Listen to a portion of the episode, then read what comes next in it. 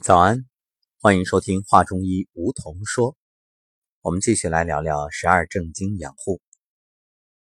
今天说说肺经。说起肺经，我们先来聊聊号脉。哎，有朋友会说了，这号脉和肺经有什么关系？那我想先问各位，你觉得这个号脉是在号什么？为什么这个号脉？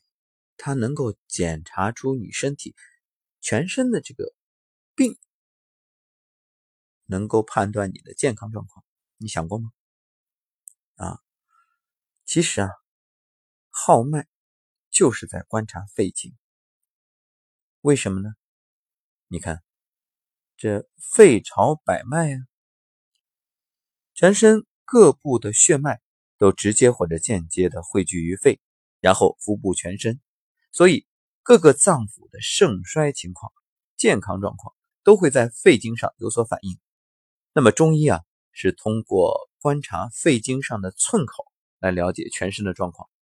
这寸口在哪儿呢？它就在两手桡骨的内侧，手太阴肺经的经渠、太渊两个穴位就处在这个位置，也是桡动脉的搏动处。所以，号脉其实就是在观察肺经。好，明白了这一点，我们再详细来了解一下。那么，作为人体非常重要的一条经脉，手太阴肺经啊，它是起于胃部，向下落于大肠，然后呢，沿着胃口穿过膈肌，属于肺脏，再从肺系横出腋下，沿着上臂的内侧下行，走在手少阴、手厥阴经之前，下向。肘中沿前臂内侧的桡骨边缘进入寸口，啊，这就是我们刚才所说的，也是中医把脉的这个位置。那向上到大鱼际，沿着边际出大拇指的末端，支脉呢是交手阳明大肠经。从肺经的循行路线可以听出来，肺经它是与肺、胃和大肠都有密切的关系。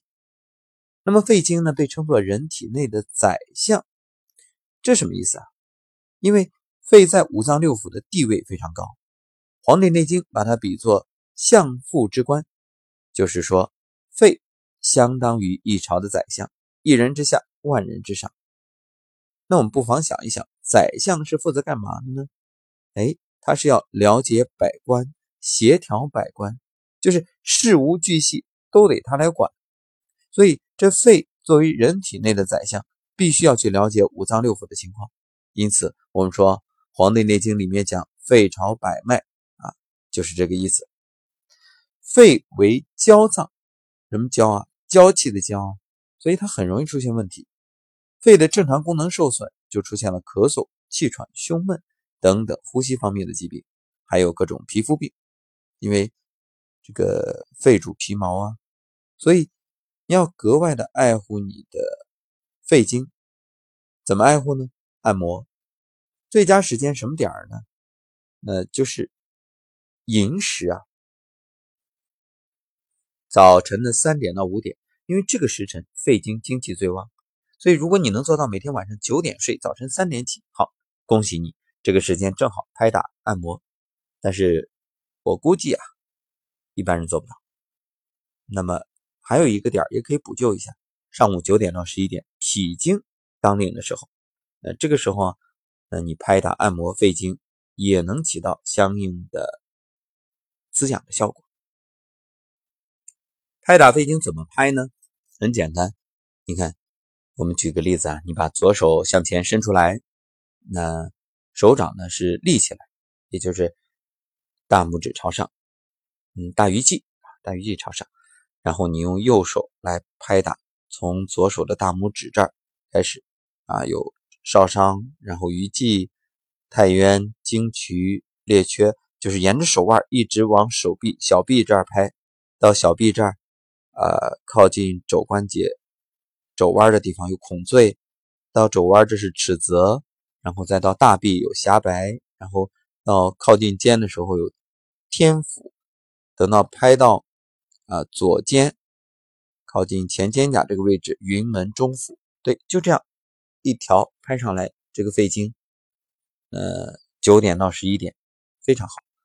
呃，正好我们今天早晨会带着大家一起站桩，收工的时候，我们在课堂上，在我们五月份的提高班预科班上，就可以来一起啊，好好的拍打一下肺经，养一养你的百脉。那么，如果生活当中大家出现了咳喘，你就可以拍一拍你的中府太渊鱼际啊，这中府就是在云门的下面，就是我们前肩胛这个位置，在你啊乳头的上方。